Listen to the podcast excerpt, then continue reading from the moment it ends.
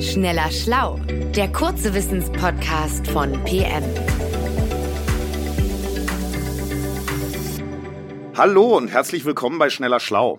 Ich bin Stefan Draf und mir gegenüber sitzt heute Matthias Thome. Matthias, seit einigen Monaten sind Programme wie ChatGPT und ich sag mal andere künstliche Intelligenzen in aller Munde. Nun ist es ja so, dass wir uns in den Redaktionen schon ein bisschen länger mit diesem Thema beschäftigen. Und du hast dich aber in den letzten Wochen vor allem mit dem Thema KI und Fotografie beschäftigt. Ich muss sagen, ich bin sehr gespannt. Hallo Stefan, schön bei dir zu sein. Ja, sag mal, ähm, bevor wir in unser eigentliches Thema einsteigen, äh, kurze Frage. Hast du diese Bilder von Papst Franziskus gesehen, die mit dieser äh, weißen Daunenjacke? Äh, ich sag mal so, es war sehr schwer, die nicht zu sehen. Also vor einigen Wochen war Twitter ja voll damit. Und ehrlicherweise fand ich die Bilder auch ziemlich lustig. Vielleicht einmal für unsere Hörerinnen und Hörer, die das jetzt nicht vor Augen haben. Papst Franziskus steht in einer Fußgängerzone. Er trägt eine aufgeplusterte, strahlend weiße Daunenjacke, die du und ich so nie tragen würden. Auf seiner Brust prangt ein vollkommen überdimensioniertes silbernes Kreuz. Ja, und liebe Hörerinnen und Hörer, es ist wirklich, also wenn Sie die Bilder nicht gesehen haben, der trägt auch auf manchen, trägt der Papst Seidenhandschuhe oder eine getönte Designerbrille. Ausgerechnet Franziskus, der sich doch sonst immer als der Papst der Armen und Bedürftigen inszeniert. Aber Franziskus ist natürlich nicht in einem solchen Outfit durch die Gegend stolziert. Diese vermeintlichen Fotos waren Fakes. Richtig. Erschaffen wurden sie mit einem Programm namens Midjourney also mit Hilfe generativer künstlicher Intelligenz. Halt, halt, halt, halt, halt. Gleich erste Frage. Künstliche Intelligenz ist mir ein Begriff, aber was bedeutet generative künstliche Intelligenz? Das ist ein ziemlich weit gefasster Sammelbegriff, der jegliche Art künstlicher Intelligenz beschreibt, mit der neue Inhalte erstellt werden. Also Texte, Bilder, Videos, Audiospuren, Softwarecodes und, und, und.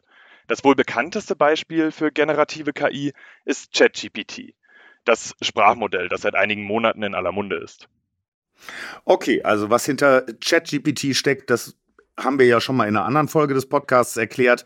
Heute soll es aber jetzt um die künstlichen Intelligenzen gehen, die Bilder erstellen. Du hast vollkommen recht. Also, neben Midjourney gibt es weitere KI-Bildgeneratoren, etwa DALI oder Stable Diffusion. Was wir als künstliche Intelligenz hinter diesen Generatoren bezeichnen, sind vereinfacht gesagt neuronale Netze, die anhand einer gigantischen Menge Beispielbilder lernen, neue Bilder zu synthetisieren. Im Grunde ist diese Technik gar nicht so revolutionär, wie wir sie im Moment oft wahrnehmen. Mit künstlicher Intelligenz werden seit Jahren sehr erfolgreich Bilder, ja sogar Kunstwerke geschaffen.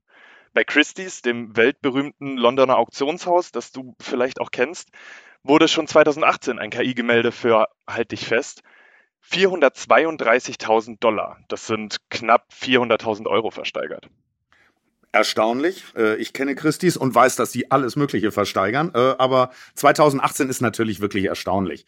Aber äh, wenn es das eigentlich alles schon so lange gibt, wo, wo, woher rührt denn dann dieser momentane Hype um diese KI-Bildgeneratoren her? Um das zu verstehen, müssen wir jetzt doch noch einmal auf GPT zurückkommen. Tut mir leid, Stefan. GPT, das steht für Generative Pre-Trained Transformer und ist quasi die Infrastruktur hinter dem Chatbot ChatGPT. Das System hat zwar keine Sprache erlernt, wie wir Menschen das tun, dennoch hat es sich beigebracht, Informationen aus menschlichen Sätzen zu verarbeiten, zu verwerten und letztendlich, das beweist ChatGPT im Moment ja recht eindrücklich, auch menschlich klingende Sätze zu formulieren. Die Bildgeneratoren, die seit Ende letzten, Anfang dieses Jahres für so große Aufregung sorgen, greifen genau darauf zurück. Früher war es eben unheimlich aufwendig, von einer KI ein gewünschtes Bild erstellen zu lassen.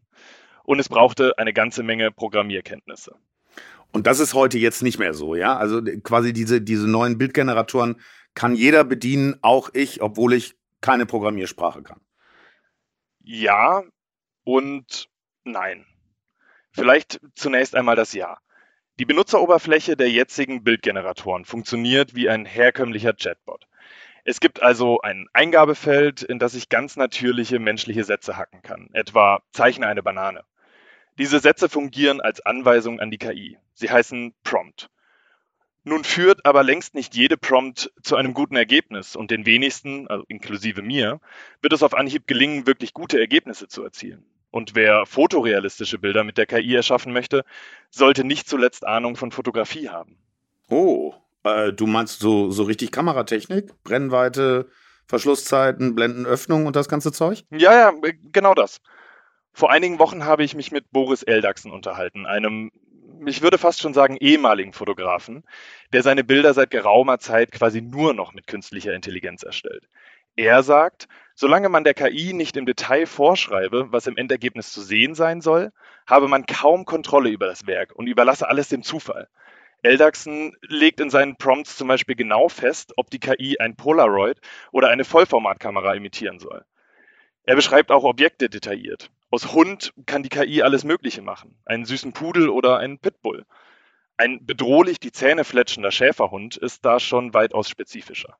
Eldachsen verwendet auch Referenzen. Dann lautet ein Teil der Prompt, erstelle ein Bild im Stil eines berühmten Fotografen oder agiere als Paparazzi. Äh, okay, kann ich nachvollziehen, ja. Äh, so funktionieren Rechner ähm, und künstliche Intelligenzen, aber äh, gute Fotografinnen oder Fotografen, die, die brauchen ja Jahrzehnte, um, um so quasi so eine eigene Bildsprache zu entwickeln und, und bedeutende Fotos zu erschaffen. Ich meine, man denke nur mal an die Landschaftsbilder von Ansel Adams. Wie, wie, wie reagiert die Fotoszene denn auf den Hype um KI? Das ist sehr unterschiedlich. Also manche argumentieren jetzt, jeder gute Stil werde früher oder später von irgendjemand nachgeahmt. Sonst wäre es ja kein guter Stil. Und ob Nachwuchskünstler das nun mit einer KI oder einem Fotoapparat machen, sei zweitrangig. Trotzdem herrscht in der Fotoszene natürlich helle Aufregung. Das liegt nicht nur an den Ergebnissen der KIs, sondern auch an der Art und Weise, wie sie trainiert werden. Bei manchen KIs weiß man schlichtweg nicht, mit welchen Bilddatenbanken sie lernen. In andere fließt quasi alles, das das Internet zu bieten hat. In den USA haben erste Fotoagenturen bereits Klage eingereicht. Die KI-Bildgenerierung bewegt sich im Moment also noch in einer Grauzone. Da wird sich, zumindest meiner Meinung nach, noch einiges zurechtruckeln müssen. Ähm, also nach allem, was du so erzählst und auch ehrlich gesagt, was ich bisher so an KI-generierten Bildern gesehen habe, da frage ich mich schon, was macht denn das jetzt mit der Fotografie? Und, und hat diese Art der KI nicht sogar das Potenzial, eine ganze Branche oder gleich das ganze Handwerk zu revolutionieren? Ja, Stefan, wenn ich das wüsste. Ich bin Journalist, kein Hellseher.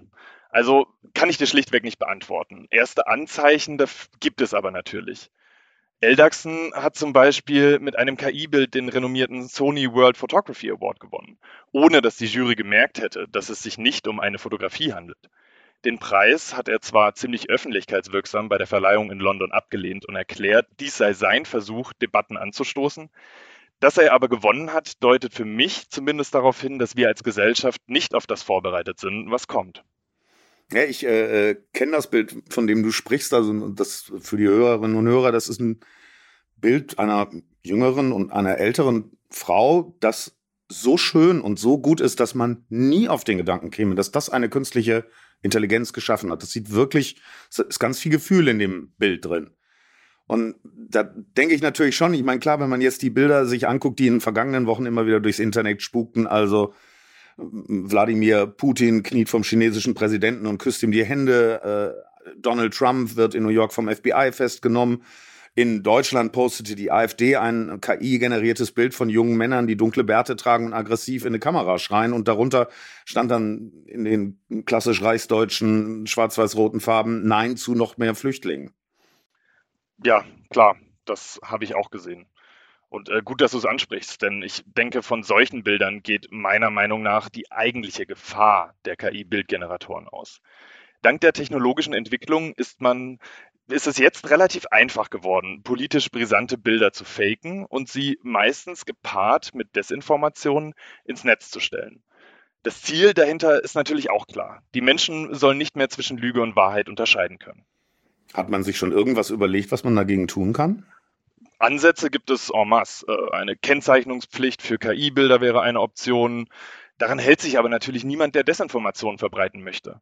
Ähm, andere schlagen eine journalistische, ein journalistisches Gütesiegel für Fotos vor, ähm, die sie als solche auszeichnet. Ähm, also es gibt viele Ideen, die stecken allerdings noch ziemlich in den Kinderschuhen. Und, das ist in diesem Kontext vielleicht zumindest ein bisschen beruhigend, im Moment sieht man vielen KI-Bildern auch zumindest auf den zweiten Blick noch an, dass es eben KI-Bilder und keine echte Fotografien sind. Ja, ja, auf einem der, der Bilder vom Papst, da hatte der Papst eben nur vier statt fünf Finger. Ja. Das habe ich auch gesehen, ja. Genau sowas. Ähm, ja, gerade mit Händen und Füßen tut sich der KI noch sehr schwer.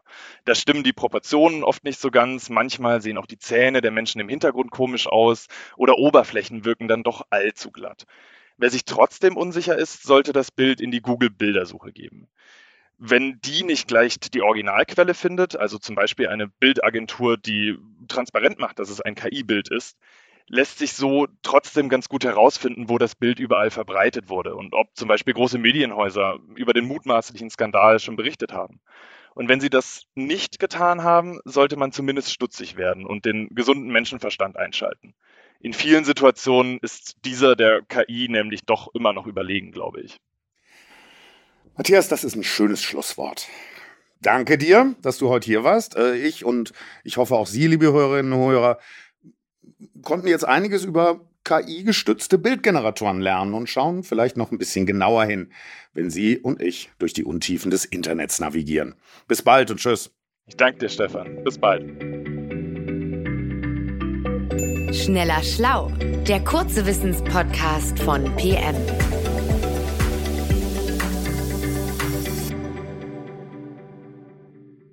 Dieser Podcast ist eine Produktion der Audio Alliance.